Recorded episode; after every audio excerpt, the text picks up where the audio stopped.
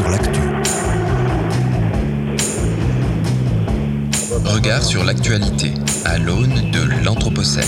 Regard sur l'actu. Tant qu'il y a d'un côté des manifestants de l'autre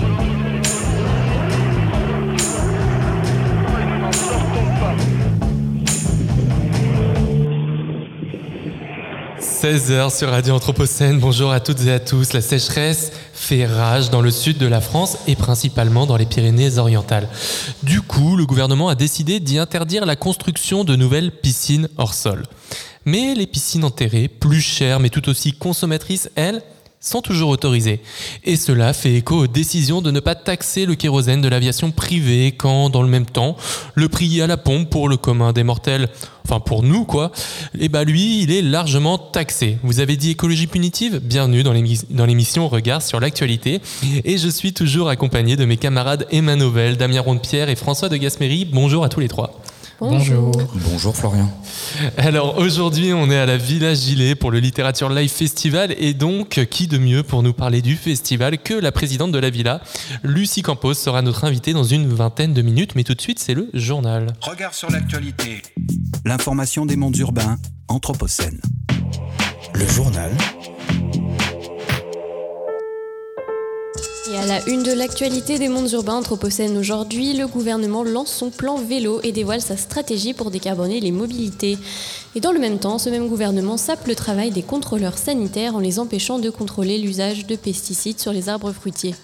Notre modèle consumériste met en danger la transition énergétique, et ce, en raison de la raréfaction des ressources rares. Et la bonne nouvelle du jour, le ministre de l'économie français promet beaucoup d'argent pour la transition écologique. Et on commence par le grand format de François.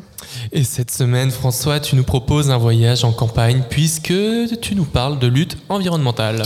Et je vous parle cette semaine des soulèvements de la terre. On le sait, l'écologie sans la lutte des classes, c'est du jardinage. Et c'est le positionnement assumé par ce collectif original qui se situe à la pointe des luttes environnementales aujourd'hui. À Sainte-Soline pour contester le projet de construction des méga-bassines, entre Toulouse et Castres pour dénoncer la future autoroute.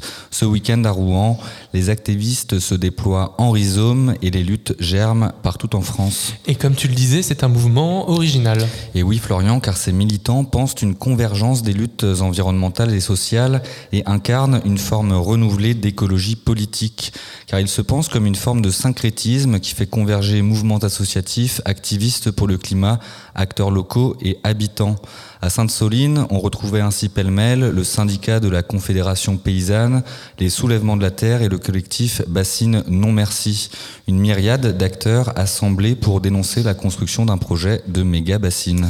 Et tous clament un nécessaire atterrissage, comme le revendiquait le regretté Bruno Latour. Pour Baptiste Morisot, Cette territorisa- territorialisation de la contestation est décisive car elle nous libère des impuissances vécues à manifester pour des abstractions comme le réchauffement global. Ce n'est plus d'abord une idée qu'on défend, c'est un petit pan du monde dont on a réappris à voir la beauté et l'importance, alors même qu'on hérite d'une culture politique hors sol.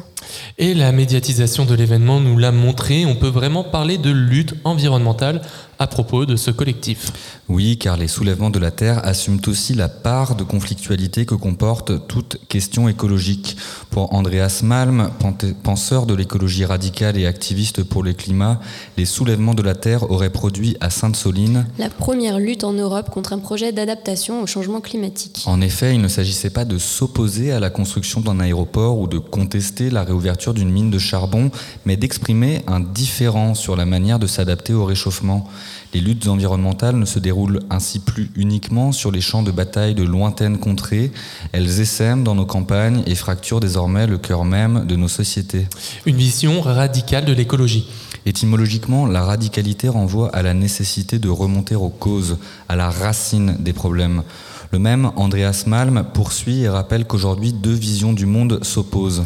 D'un côté, un modèle plus respectueux des cycles du vivant et conscient de ce que le réchauffement climatique impose de changer les façons culturelles.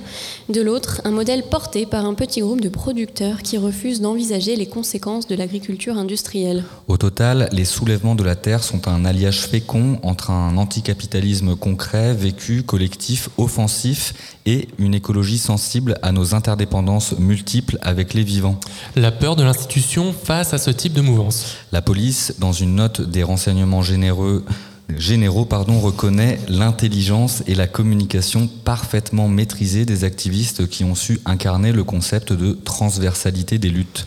Plus encore, les soulèvements sont parvenus à jouer un rôle majeur dans la diffusion et l'acceptation de modes opératoires plus offensifs, et ce, via un retournement sémantique original qui consiste à parler de désarmement pour montrer que les actions sont portées contre des infrastructures qui constituent des armes à l'égard des milieux de vie. Et c'est peut-être ce qui justifie les déclarations du ministre de l'Intérieur au lendemain des manifestations. Et celles-ci sont pour le moins polémiques. D'après lui, le mouvement aurait commis des... Des violences répétées, des attaques contre les forces de l'ordre, des appels à l'insurrection. Les soulèvements de la Terre ont encore montré à Sainte-Soline la menace qu'ils représentent. Prétendait-il le 28 mars dernier devant l'Assemblée nationale? Annonçant sa volonté de dissoudre le mouvement, il a même qualifié ses membres d'éco-terroristes. Des propos pour le moins dangereux quand on sait le sort que l'on réserve aux terroristes depuis les attentats tragiques de 2015. Et le gouvernement temporise face aux soutiens nombreux. L'annonce de dissolution n'a pas été suivie des faits, car les soulèvements de la Terre ont reçu, suite à ces propos, un nombre conséquent de soutiens. Ce fut le cas lors de la soirée réunissant de nombreux activistes et intellectuels de l'écologie politique, parmi lesquels Philippe Descola, Valérie Masson-Delmotte ou encore Annie Ernaux, Ken Loach et Noam Chomsky. Elle a ainsi donné lieu à une pétition qui a déjà rassemblé près de 100 000 signataires. Je suis les soulèvements de la Terre, tu es les soulèvements de la Terre, nous sommes les soulèvements de la Terre. Et c'est toute une conjugaison qui se déplie, Florian. Ce sont les mots mêmes de Philippe Descola, anthropologue de renom d'après lui. Les soulèvements de la Terre ne sont pas une organisation clandestine de l'ultra-gauche, mais un mouvement ouvert et très divers qui rassemble des citoyens qui sont révoltés par la dévastation de nos milieux de vie. Et nous sommes la nature qui se défend. Nous nous soulevons, chacun depuis notre endroit, chacun à notre manière. Le mouvement des soulèvements de la Terre ne peut pas être dissous car il est multiple et vivant. On ne dissout pas un mouvement, on ne dissout pas une révolte.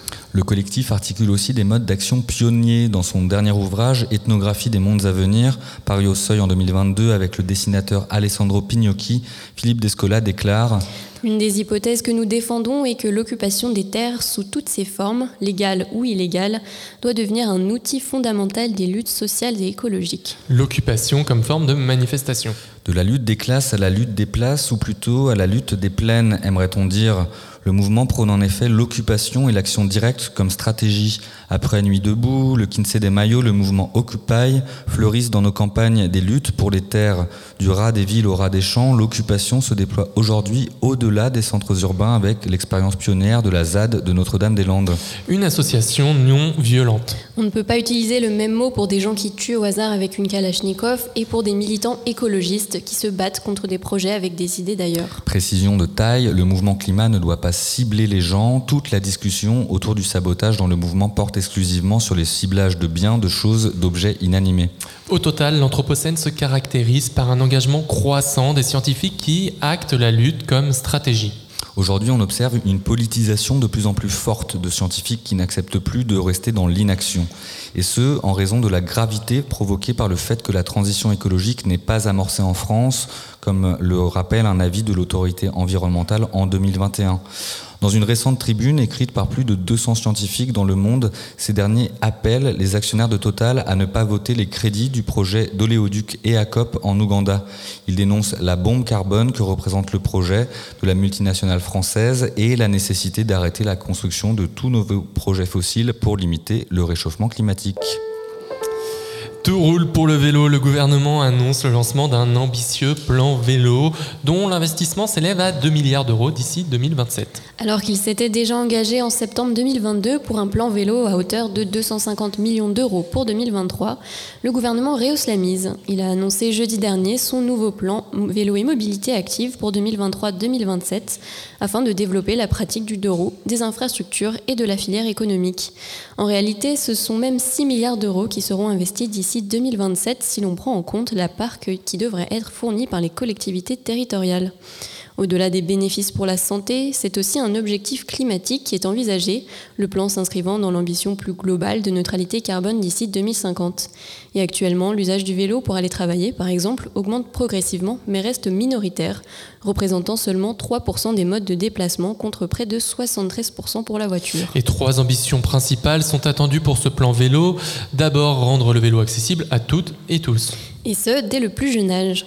Le gouvernement espère ainsi que chaque année, 850 000 enfants soient en capacité de circuler à vélo. Le programme Savoir rouler à vélo a déjà permis à plus de 200 000 enfants d'accéder à cet apprentissage. Encore faudrait-il ne pas avoir le sentiment d'y risquer sa peau. Oui, et c'est justement l'augmentation d'une voirie cyclable sécurisée qui est attendue. Ainsi, 100 000 km d'aménagement cyclable sont prévus pour 2030, avec un point d'étape à 80 000 en 2027. Seront également favorisés les véloroutes, prisées des cyclotouristes, ces itinéraires cyclables de moyenne à longue distance continue et adaptée à une circulation sécurisée en vélo. Cependant, une partie du linéaire existant est totalement à refaire, comme le déplore Olivier Schneider, président de la Fédération française des usagers de la bicyclette. Enfin, le gouvernement entend faire du vélo un véritable levier économique. En accompagnant les acteurs français de la filière, il entend ainsi promouvoir l'innovation et développer une filière économique allant de l'assemblage au recyclage. Notamment, un soutien à la production de vélos en France entend faire dépasser les 1,4 million de produits en 2027 contre 854 000 l'an dernier. De plus, les aides à l'achat vélo seront prolongées et élargies à l'achat des vélos d'occasion revendus par des professionnels. Mais on en a marre de se faire voler notre bicyclette tous les deux mois, Emma.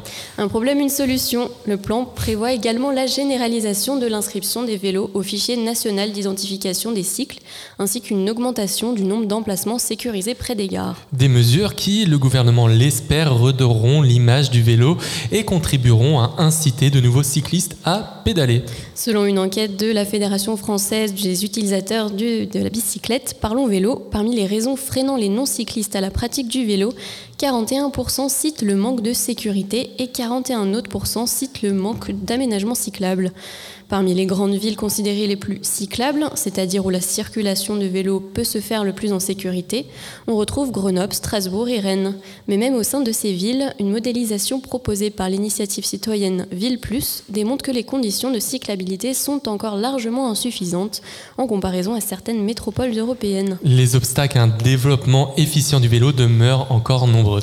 Le report du vélo est en effet souvent freiné par les réflexes routiers de certains élus. Ainsi, si une politique d'aménagement des voies cyclables est engagée dans certaines communes, elle se fait parfois en parallèle d'un aménagement de nouvelles routes en périphérie des villes qui favorisent plutôt l'usage de la voiture, et ce même pour des courts trajets. Malgré tout, les réflexions sont engagées et pas seulement dans les métropoles où les plans vélos fleurissent depuis quelques années. Des villes moyennes telles que Charleville-Mézières, ville industrielle des Ardennes, se sont vues adopter un schéma directeur des mobilités par référendum local.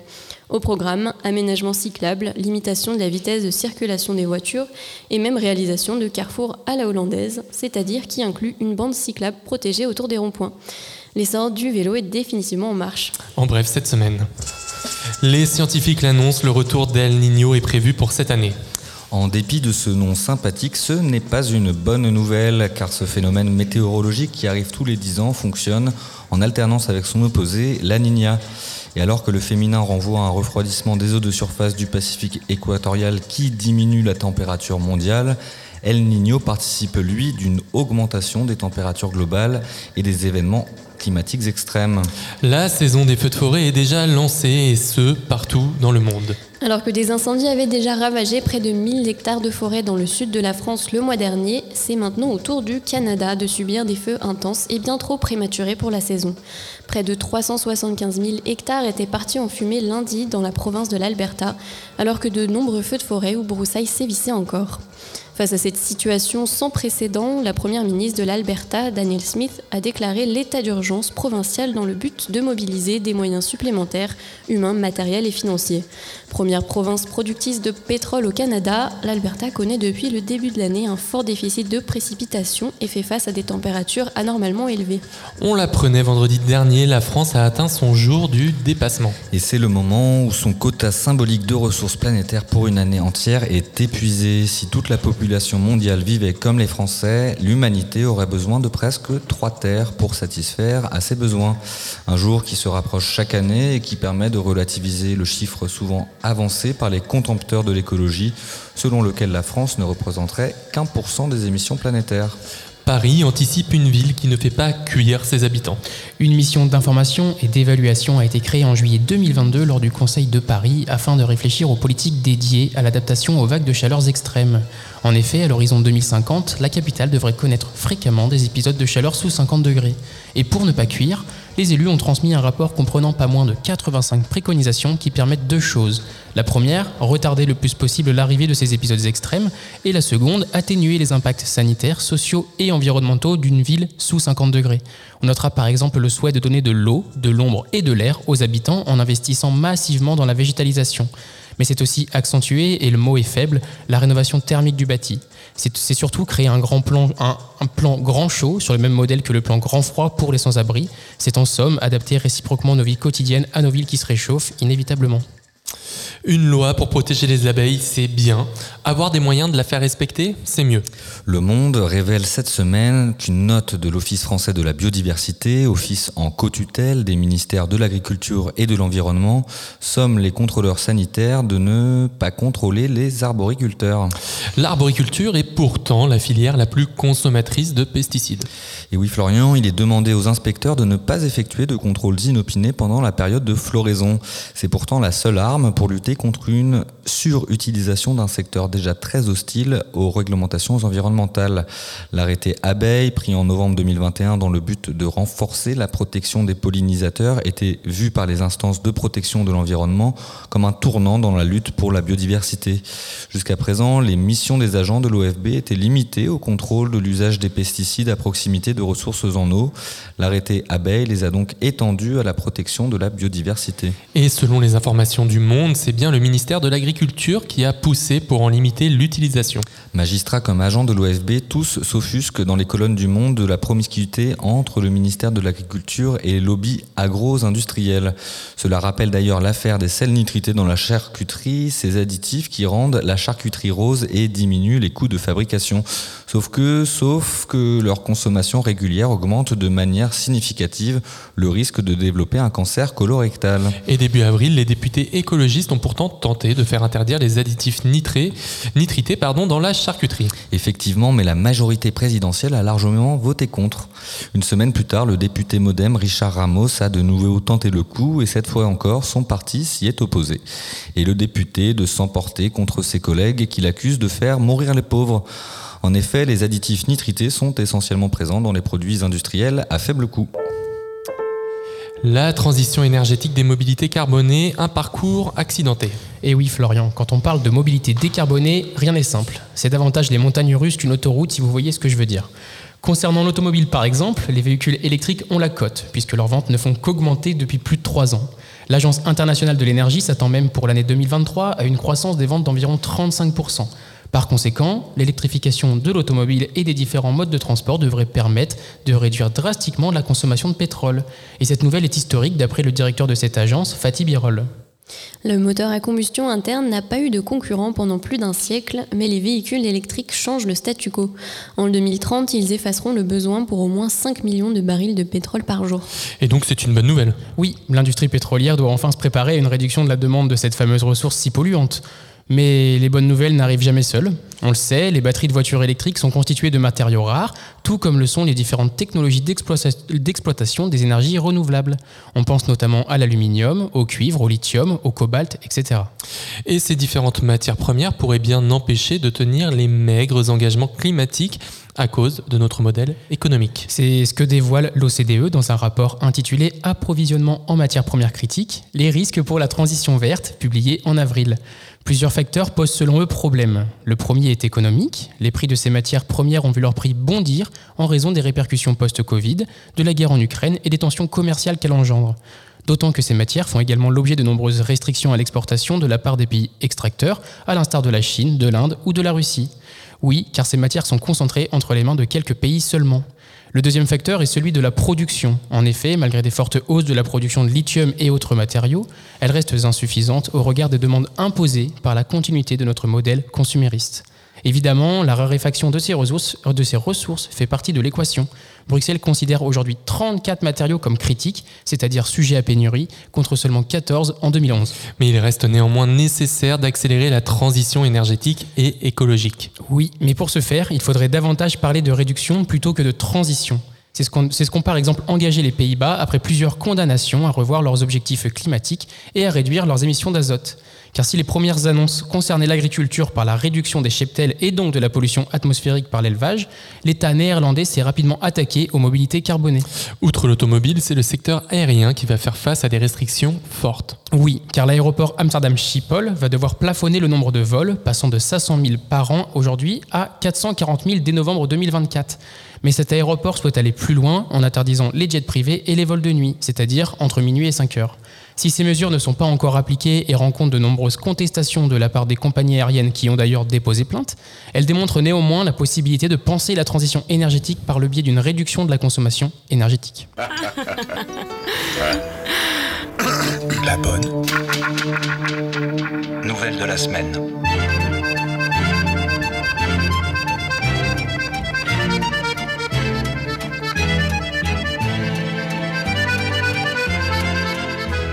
Et la bonne nouvelle du jour nous vient aujourd'hui de France.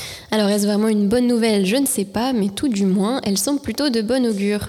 Bruno Le Maire, ministre de l'économie, a annoncé hier, mardi 9 mai, en direct de France Culture, que les mesures d'économie de 5% demandées aux différents ministères pour l'année 2024 permettront de financer la transition écologique. Pour reprendre ses propos à l'antenne, 7 milliards d'euros qui permettront de financer les investissements dans la transition écologique au moins en partie. Cette annonce dévoile un premier pas positif de la part du gouvernement en faveur de la transition écologique. Reste maintenant à connaître la part de ces 7 milliards d'euros alloués et les moyens engagés pour savoir si les investissements seront à la hauteur du défi. Regard sur l'actualité. L'information des mondes urbains, Anthropocène. Le journal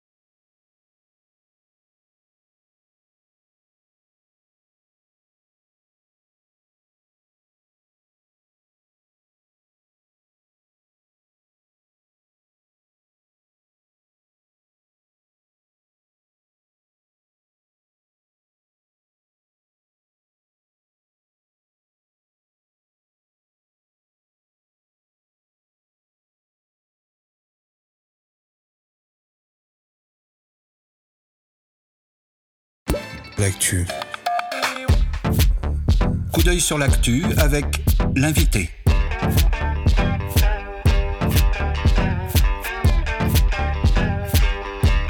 Coup d'œil sur l'actu avec l'invité. L'invité des regards.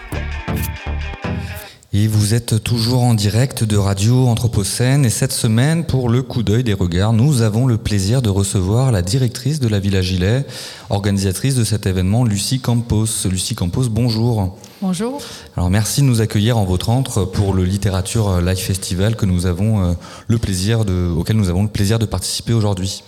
Et pour entrer dans le vif du sujet, Lucie Campos, est-ce que vous pourriez nous préciser, pour nos auditeurs et nos auditrices, euh, le thème de ces festivals et les enjeux que vous voyez à faire de la littérature un médium pour penser notre temps, celui de l'Anthropocène? Euh, tout à fait, merci merci d'être ici avec nous. Euh, c'est plus qu'un antre, c'est une villa. la Villa Gilet, c'est une maison des écritures et une maison des écrivains.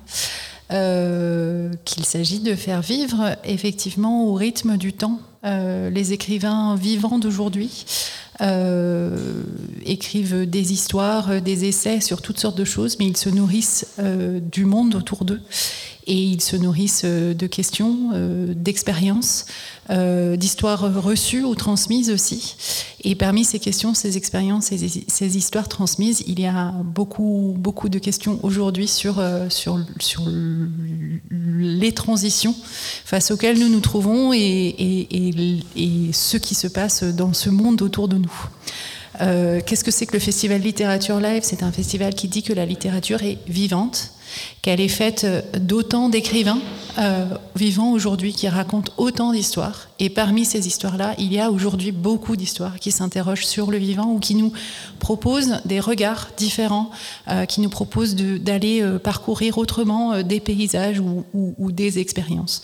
Et donc, les écrivains ont des choses à dire. Ils pensent parfois un peu à côté euh, de ce que disent les politiques ou ce que disent les experts. Ils pensent parfois avant, ils pensent parfois autrement, mais ils pensent avec nous et leurs histoires sont des manières de, réfléchir à tout ça.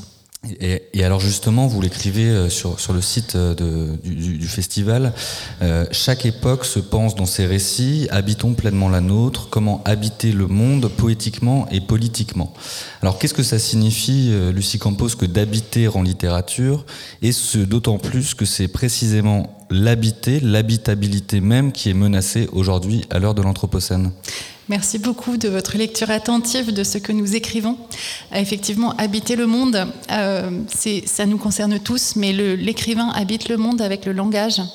Euh, je vous parler d'expérience et d'histoire transmise, mais ce par quoi il traite l'expérience et ce par quoi il a quelque chose à apporter, c'est le langage. L'écrivain est le spécialiste des mots, des formules, euh, et des formules non écrites d'avance. Ce que nous écoutons ou ce que nous allons chercher quand, nous allons ouvrir un livre, euh, c'est des manières de mettre les mots sur les choses et habiter le monde en littérature, c'est cela.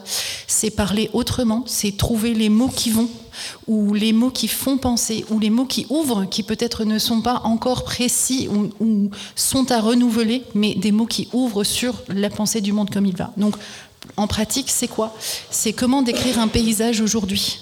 Euh, Comment parler euh, de, euh, de l'eau, de la montagne, de la nature et ou de la ville, de la rue, de l'expérience de l'urbain? Comment en parler avec des mots qui sont justes et avec des mots qui font sens par rapport à l'expérience du lecteur et par rapport à une expérience longue qui est celle de l'écrivain?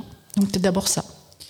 Alors j'aimerais euh, qu'on avance un petit peu dans cet échange et revenir avec vous sur le thème de l'engagement et de son lien avec la littérature. Euh, le 9, le 9 décembre 64 euh, se tenait un débat qui est resté célèbre, qui a fait date, euh, à l'invitation de Clarté, le journal de l'Union des étudiants communistes français. Euh, Jean-Paul Sartre, Simone de Beauvoir, Yves Berger, Jean-Pierre Fay, Jean, Jean Ricardou et Georges Semprin échangeaient autour d'une question qui est restée célèbre que peut la littérature? Alors, on le sait, ce débat a, parcouru les âges euh, au gré des récits euh, qui, opposaient finalement l'auteur comme un citoyen et un spectateur engagé dans son temps contre une disposition et une vision qui aurait été celle de l'art pour l'art, finalement un, récit qui, s'affranchit et qui ne juge pas euh, la politique. Qu'en est-il aujourd'hui à l'heure de l'Anthropocène? Est-ce que vous pensez que la littérature doit être un engagement? C'est une immense question. En 1964, je n'étais pas née, vous non plus. Et la plupart des écrivains, je dois dire, qui sont au programme de notre festival, qui sont de toutes les générations, mais beaucoup des écrivains que nous recevons n'étaient pas nés non plus en 1964. Cependant, cette question de l'engagement, elle existe aujourd'hui et elle existe en d'autres termes aujourd'hui qu'elle n'existait à l'époque de ce débat sur l'art sur l'art. Euh, je dirais que nous ne, nous ne jamais au nom de tous les écrivains. La littérature est faite d'un ensemble de mondes euh, et de langages, mais parmi les écrivains qui viennent ici euh, parler dans un festival comme celui-ci, il y a des écrivains qui, parce qu'ils sont soucieux d'habiter le monde, comme on le disait tout à l'heure, euh, ont quelque chose, enfin, se servent du langage poétique, esthétique, littéraire pour dire des choses, ou en tout cas pour chercher euh, des manières de dire et des manières de penser et de réfléchir. Est-ce qu'ils sont engagés? Ils le sont chacun à leur manière. Je peux citer alors quelqu'un qui n'est pas au programme mais qui le sera euh, dans les années qui viennent. Je peux citer par exemple Jean-Baptiste Delamo, euh, qui est un écrivain de fiction publié chez, Gallimard. Ses écrivains sont des romans de façon totalement assumée, mais il est par ailleurs dans la vie très engagé euh, dans, la cause écologique. Il sépare très nettement ces deux engagements, mais la fiction est pour lui une manière de travailler en profondeur sur ces questions-là. Donc parmi des écrivains que nous recevons, il y a des écrivains qui sont engagés au sens militant du terme.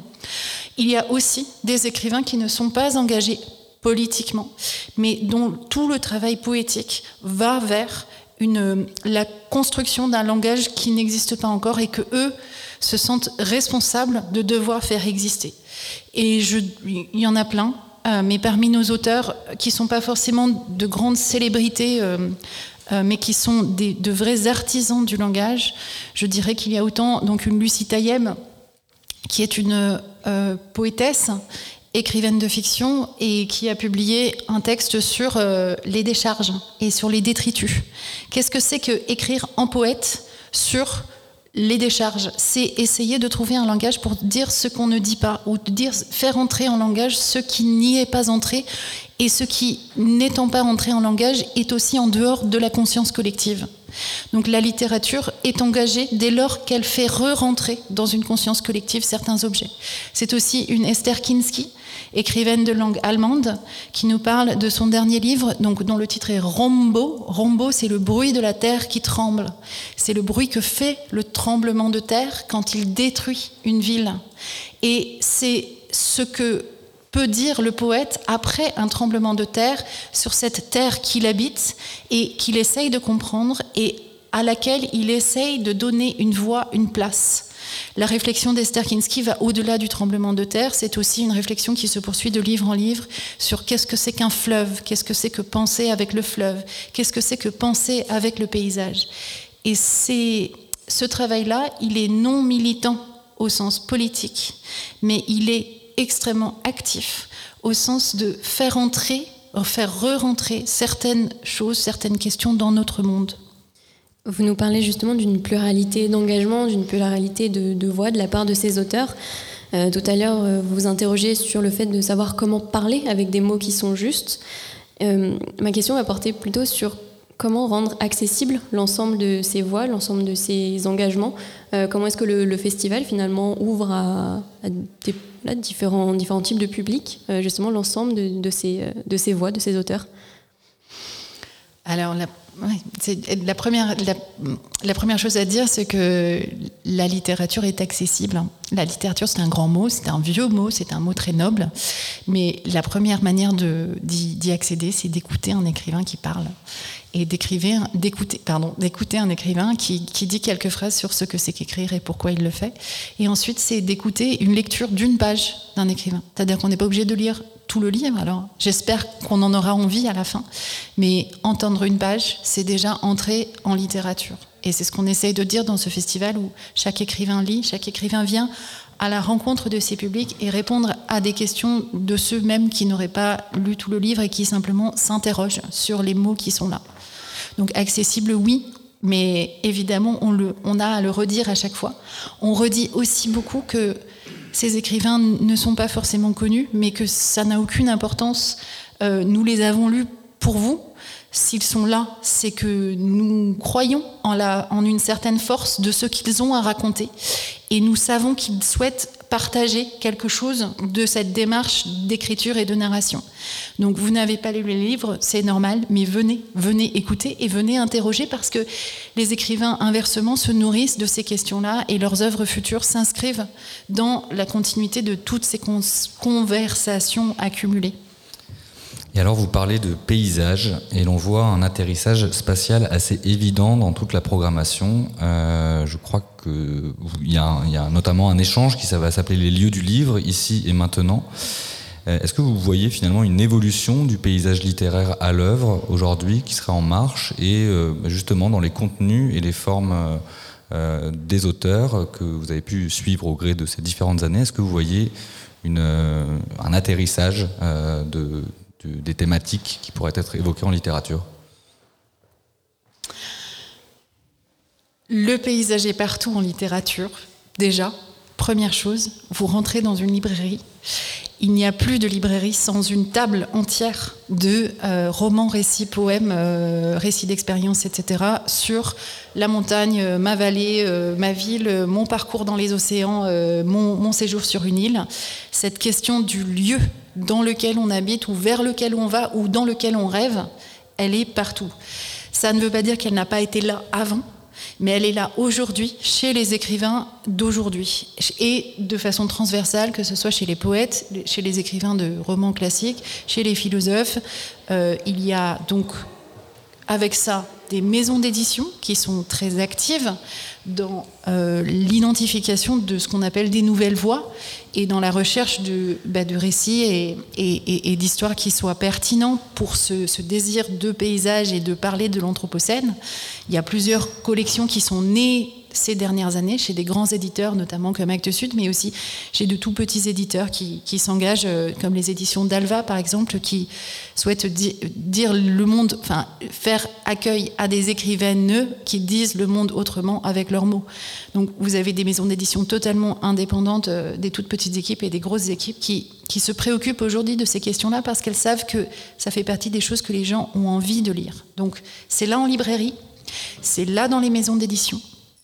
Et c'est là, a fortiori, dans les programmations, puisque les programmateurs que nous sommes cherchons à, donner dans nos programmations un goût de ce qui se passe là, dans ce grand monde de la chaîne du livre, et de ce qui est en train de s'écrire. Donc évidemment, je vous dirais, même si, même si l'Anthropocène ne nous intéressait pas, ce qui est loin d'être le cas, parce que chez nous, à la Villa Gilet, c'est quelque chose à quoi on réfléchit, mais même si cela ne nous intéressait pas et que nous étions purement en devoir de donner une photographie de ce qui se passe aujourd'hui en littérature, on ne pourrait pas ne pas faire place à ça.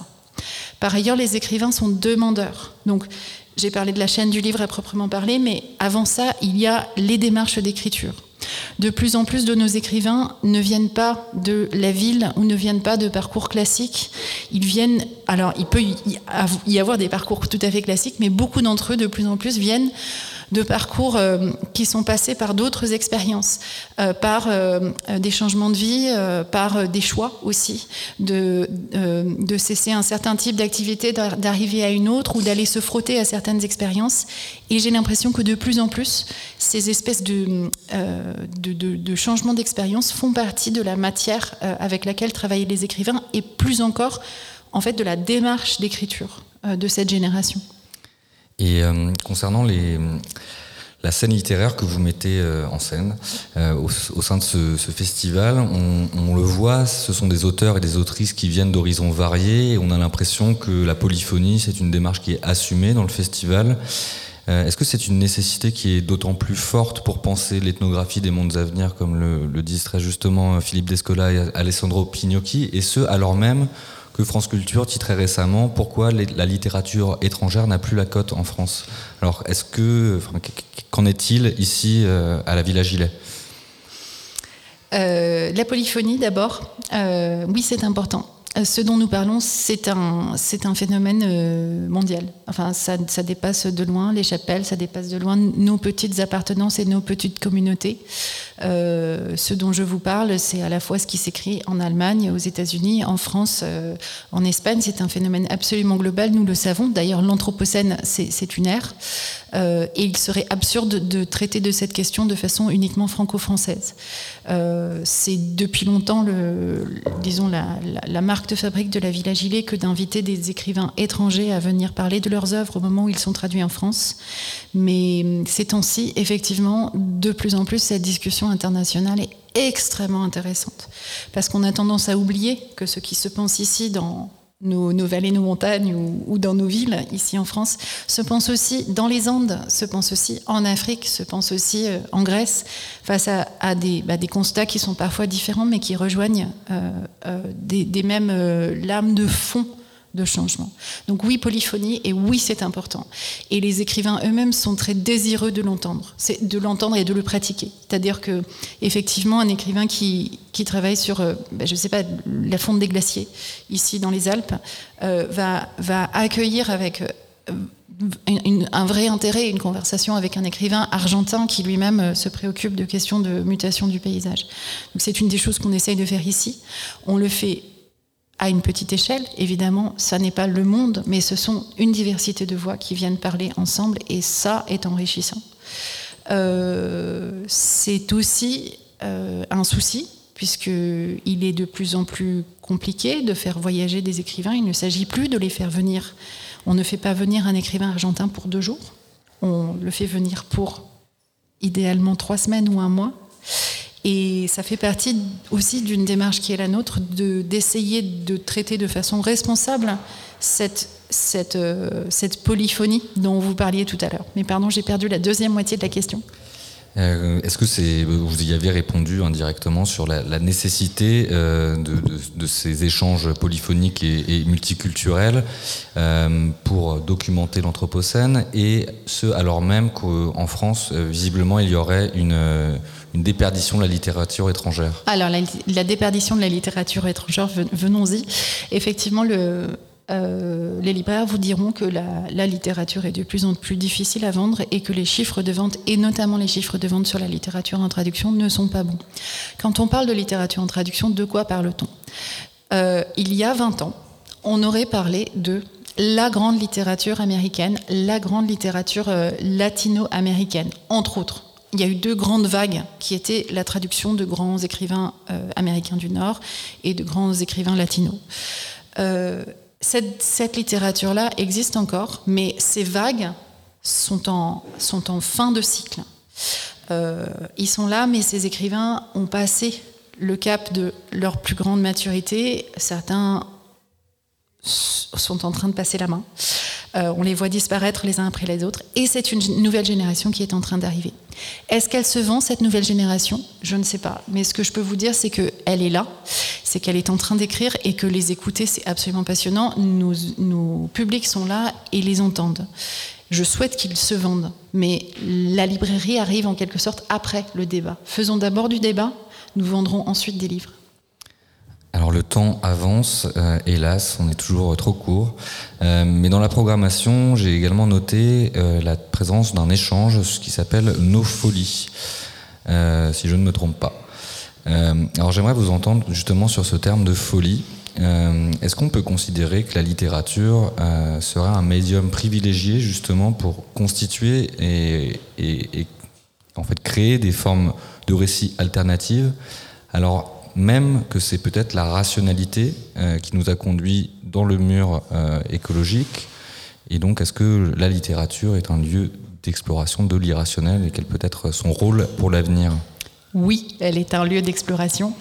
Euh, si on ne faisait de la littérature que rationnelle, euh, on n'arriverait pas à grand-chose. Alors, nous avons de grands penseurs aussi, des philosophes, euh, des, de grands descripteurs du vivant, mais ce que fait le romancier, c'est autre chose.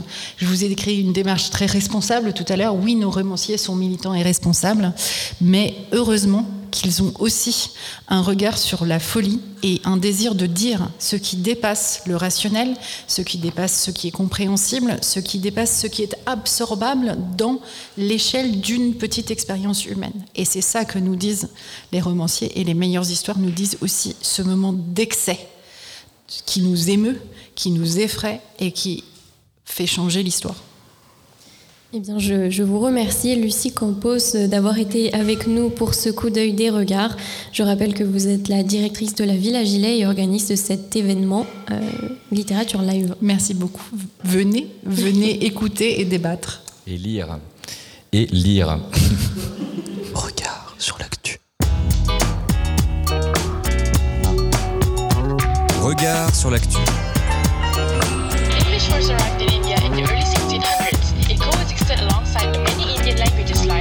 Regard sur l'actu. So now I'm in studio. L'actu. Comment allez-vous Et nous sommes de retour dans Regard sur l'actualité. On accueille Bérénice Gagne. Bonjour Bérénice. Bonjour Florian. Alors Bérénice, je crois que dans ta revue de presse, aujourd'hui, tu vas nous parler de tes problèmes de poids Eh oui, oui, je, ne sais pas vous, mais euh, je me sens un peu lourde en ce moment. Non, je n'ai pas mangé chez maman à midi et non, je n'envisage pas de commencer un Summer Body Challenge. C'est plutôt le monde qui me pèse. Il faut dire qu'il y a de quoi. Je viens de lire une étude publiée le 27 février 2023 par le PNAS, la revue scientifique pluridisciplinaire de l'Académie nationale des sciences des États-Unis. Elle compare la biomasse de tous les mammifères sauvages de la planète avec celle des mammifères domestiqués, dont les humains. Et c'est peu dire que nous autres humains, accompagnés de notre bétail, pesons lourd dans la balance. Écoutez plutôt. Les scientifiques estiment que tous les mammifères sauvages terrestres pèsent environ 20 millions de tonnes, tandis que les humains à eux seuls pèsent 390 millions de tonnes. Ah oui, ah oui, effectivement, il y a de quoi se sentir en surpoids. Eh mais attendez, ce n'est pas tout. Les mammifères que nous avons domestiqués, c'est-à-dire essentiellement le bétail destiné à notre consommation sous forme carnée, lactée, habillée ou chaussée, pèsent quant à eux 630 millions de tonnes. Autrement dit, nous autres humains et nos amis ou esclaves à quatre pattes pesons plus d'un milliard de tonnes. Les mammifères marins sauvages pèsent 40 millions de tonnes, dont la moitié allouée aux baleines. Si on les ajoute à la biomasse des mammifères terrestres sauvages, on arrive à une biomasse totale des mammifères sauvages de 60 millions de tonnes, soit un petit 6% de la biomasse de l'ensemble des mammifères, des cacahuètes. Et donc à part les humains, qu'est-ce qui pèse si lourd chez les mammifères domestiqués? Les bovins. Ils représentent à eux seuls les deux tiers de la biomasse des mammifères domestiqués avec 420 millions de tonnes, c'est-à-dire plus que le poids de l'ensemble de l'humanité. L'étude fournit d'autres mises en perspective particulièrement édifiantes. Nos fidèles compagnons, les chiens par exemple, ont une masse totale d'environ 20 millions de tonnes, soit l'équivalent de la biomasse de l'ensemble des mammifères terrestres sauvages. Et pour ne pas m'attirer les foudres du fan club des chats, je vais bien sûr vous donner leur masse, environ 2 millions de tonnes, c'est-à-dire deux fois plus que tous les éléphants de la savane africaine. En donnant une idée quantitative globale de la vie sauvage de la planète, même si elle est circonscrite aux seuls mammifères, comparée à la masse de l'humanité et de ses animaux domestiques, cette étude rend concrète la vulnérabilité de la faune sauvage. 6% de l'ensemble des mammifères de la planète, c'est si peu que ça sonne l'alarme quant aux efforts à accomplir en matière de conservation. Mais pour être honnête, mes problèmes de poids avaient commencé bien avant cette étude. Dès le 9 décembre 2020, j'ai été traumatisée par une publication de Nature démontrant que la masse de tout ce qui est fabriqué par les humains venait de dépasser la biomasse de l'ensemble du vivant, humain inclus. Autrement dit, les animaux humains et non humains, mais aussi l'ensemble des arbres et des plantes, soit environ 1100 milliards de tonnes, pèsent désormais moins lourd que l'ensemble des objets solides inanimés fabriqués par l'humain, c'est-à-dire essentiellement les bâtiments, les routes et autres infrastructures. En 1900, cette masse anthropique ne représentait que 3% de la biomasse, contre 100% aujourd'hui. Le béton à lui seul représente plus de la moitié du poids des œuvres de l'humanité, je crois qu'on peut parler de grosses œuvres ici, faisant du secteur de la construction un poids lourd pour la planète. Pour la planète. Quant au plastique, avec seulement 8 milliards de tonnes, il pèse deux fois plus que l'ensemble des animaux vivants. Pour les auteurs et autrices de l'étude, L'humanité est en train de convertir les dépôts géologiques de surface en constructions socialement utiles, mais avec de larges conséquences pour les habitats naturels, la biodiversité et divers cycles climatiques et biogéochimiques. Cette étude permet certes de mesurer le poids de l'Anthropocène, mais pour Jean-Baptiste Jouffret, chercheur au Stockholm Resilience Center, interrogé par Reporter, elle ne montre pas que tous les humains ne sont pas responsables à égalité de ce poids. Une visualisation géographique d'où se répartit cette masse anthropique serait intéressante. Un article publié le 14 janvier 2021 dans la revue de l'Union géophysique américaine et intitulé Le poids des villes, les effets de l'urbanisation sur le sous-sol de la Terre donne quelques éléments de réponse. Si le niveau des océans monte, les villes, elles, s'enfoncent sous le poids du développement urbain, que ce soit à San Francisco, à Lagos, à Téhéran ou encore à Jakarta. Le pompage des nappes phréatiques, l'érosion et la tectonique des plaques sont les principales causes de l'affaissement du sol. Mais l'impact du bâti urbain est appelé à augmenter avec l'intensification de l'urbanisation. Jakarta, la capitale de l'Indonésie qui va déménager avant d'être submergée, est la ville qui s'enfonce le plus vite dans le monde avec 10 cm par an. Et on termine sur une note plus légère? Oui, bon, même si vous aurez noté que je ne suis pas très douée pour la légèreté, mais réjouissons-nous. L'extractivisme de la sacro-sainte transition écologique pèse 535 fois moins lourd que celui des énergies fossiles. C'est pas léger ça? Le site d'information sur le changement climatique Distilled rapporte ainsi une analyse de l'Agence internationale de l'énergie, IEA. En 2020, 7 millions de tonnes de minéraux de la transition énergétique, cuivre, cobalt, nickel, lithium, etc., ont été extraites dans le monde. L'IEA estime qu'il faudrait en extraire 28 millions de tonnes par an d'ici 2040 pour limiter le réchauffement à 2 degrés. Or, chaque année, c'est environ 15 milliards de tonnes de charbon, de pétrole et de gaz qui sont extraites, soit 535 fois plus. Sur ce, je vous laisse. J'ai ma séance de pilates au mur qui m'attend. Bon après-midi avec Radio Anthropocène. Radio Anthropocène. Et Valérie Didier de prendre place. Merci à Bérénice Gagne. Valérie Didier de prendre place à nos côtés pour Cultura. Bonjour Valérie. Bonjour, rebonjour Florian, Bérénice. Encore une fois, merci de me redonner le moral. Ces derniers jours, ces derniers jours me sont revenus en mémoire ces images de 2015 montrant des membres de l'organisation autoproclamée État islamique en train de saccager le musée de Mossoul en Irak à coups de pioches et de masse et de dynamiter des temples chrétiens et musulmans vieux de plusieurs siècles. Ce qui m'interroge, c'est la raison pour laquelle je suis si profondément touchée par cette violence dirigée vers des œuvres architecturales et sculptées alors que tant d'humains sont morts ou ont dû fuir leur terre. L'État islamique justifie la destruction de sites antiques pour des raisons religieuses sous couvert de condamner l'adoration d'idoles.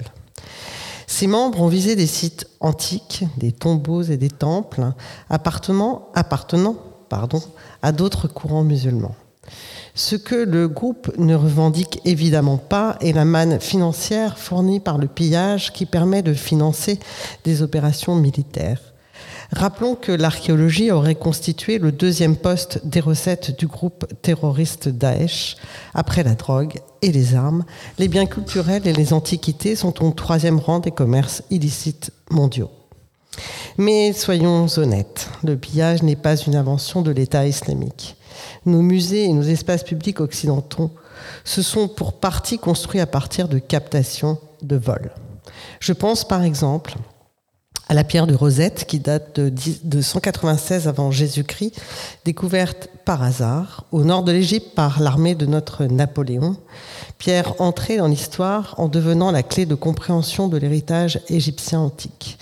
Elle est au British Museum et nombre d'archéologues égyptiens réclament son retour dans son pays natal. Je cite l'archéologue Monica Anna, doyenne du collège d'archéologie de la ville égyptienne d'Assouan. Ce butin de guerre est un acte d'empiètement sur la propriété culturelle égyptienne et le résultat direct de la violence culturelle coloniale. Aux côtés du pillage, ce que fait Daesh est autre. Il efface. Quelles qu'en soient les motivations politiques ou religieuses, ce choix de la disparition provoque chez moi une douleur aiguë. Nimrud, l'une des villes phares de l'Empire assyrien, probablement l'une des plus vieilles cités du monde, a été rasée. Le secrétaire général de l'ONU, Ban Ki-moon, dira en 2016 La destruction délibérée de notre héritage culturel commun constitue un crime de guerre et une attaque contre l'humanité dans son ensemble. Et oui, c'est notre histoire, c'est mon histoire qu'ils détruisent. Voilà ce qui me bouleverse. Je tire le fil avec vous. C'est au cœur de la plaine du croissant fertile, il y a plus de 5000 ans, qu'entre le Tigre et l'Euphrate, l'humanité s'est organisée en société de plusieurs dizaines de milliers de personnes, a inventé l'écriture et donné à l'agriculture et à l'architecture un développement sans précédent.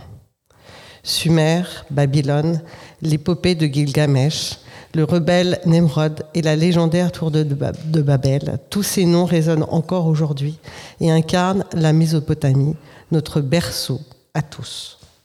L'épopée de Gilgamesh est l'une des histoires les plus anciennes de Mésopotamie. Sur la onzième tablette est gravée la fameuse histoire du déluge. Tous les hommes ont été exterminés à l'exception d'un seul, le Noé babylonien. Ce récit sera ensuite repris dans la Bible, dans la Genèse, dans une version légèrement modifiée. Les Juifs, après l'exil à Babylone, se sont réappropriés l'histoire et l'ont traduite dans leur langue. Un fil continu se tisse, se tresse et s'épaissit. Dans la Genèse, les hommes décident de construire une tour suffisamment haute pour atteindre le ciel, notamment parce qu'un second déluge les terrorise. La colère des dieux et des déluges qu'ils déclenchent à la source, de l'architecture. Voilà qui m'amuse. Cette maîtrise de la nature s'incarne par une invention aussi simple que géniale, base de toute l'architecture mésopotamienne, la brique de terre. Un élément préfabriqué qui, assemblé par un liant, fera apparaître le mur, la paroi, ce qui sépare et tout autant protège. La brique a alors radicalement changé le rapport de l'homme à son environnement. Tout est devenu calculable de la forme du bâtiment au temps passé à l'ériger. Ce module de base a permis de projeter un monde, une maison de village et une ville entière, un temple et une ziggourate. C'est une révolution. La ziggourate, la très haute, me fait rêver. C'est une tour à étage, c'est le monument le plus incroyable que les Mésopotamiens ont inventé, et c'est ce qui marque, même aujourd'hui, même pour la plupart détruite, la culture de l'Irak. C'est dans ce paysage de plaine, elle constitue les émergences, un sol qui se soulève et ondoie en colline. Bien sûr, ces ziggourats peuvent être regardés de deux manières, expression enthousiasmante du génie des hommes ou expression de leur arrogance désarmante. On peut tranquillement en débattre toute une nuit au moins. L'État islamique s'emploie à raser cette mémoire millénaire. D'autres mettent toute leur énergie à les garder debout. Je pense au journaliste et écrivain irakien Jawad Bashara, qui s'emploie avec des citoyens et des scientifiques à conserver ce qui peut l'être encore et modéliser ce qui a été détruit. Il œuvre à construire une arche de Noé numérique de cette époque. Son action me répare. Écoutons maintenant la plus vieille partition du monde qui a 3400 ans a été découverte dans l'ancienne cité d'Ougarit, l'hymne à la déesse des vergers.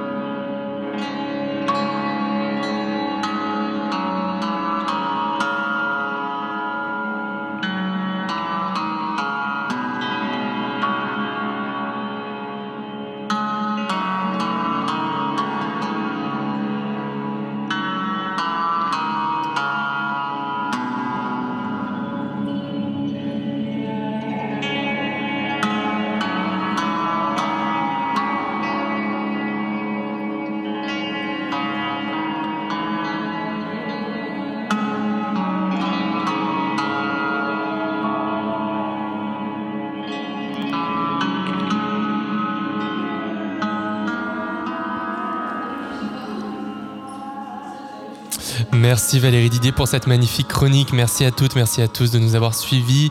Vous pouvez retrouver notre émission et toutes les chroniques sur radio-anthropocène.fr et sur vos plateformes de podcast préférées. Merci donc à Valérie, merci à Bérénice, merci à François, merci Emma, merci Damien et merci Thomas à la technique.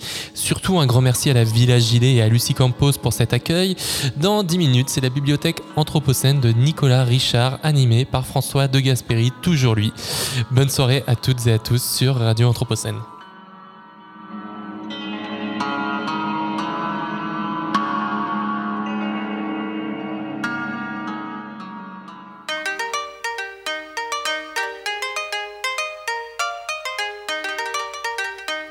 Regard sur l'actu. Regard Anthropocène sur l'actualité.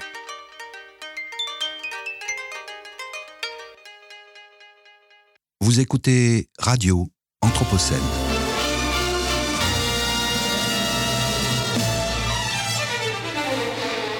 Une programmation de Radio Anthropocène avec Radio Bellevue Web et l'École urbaine de Lyon.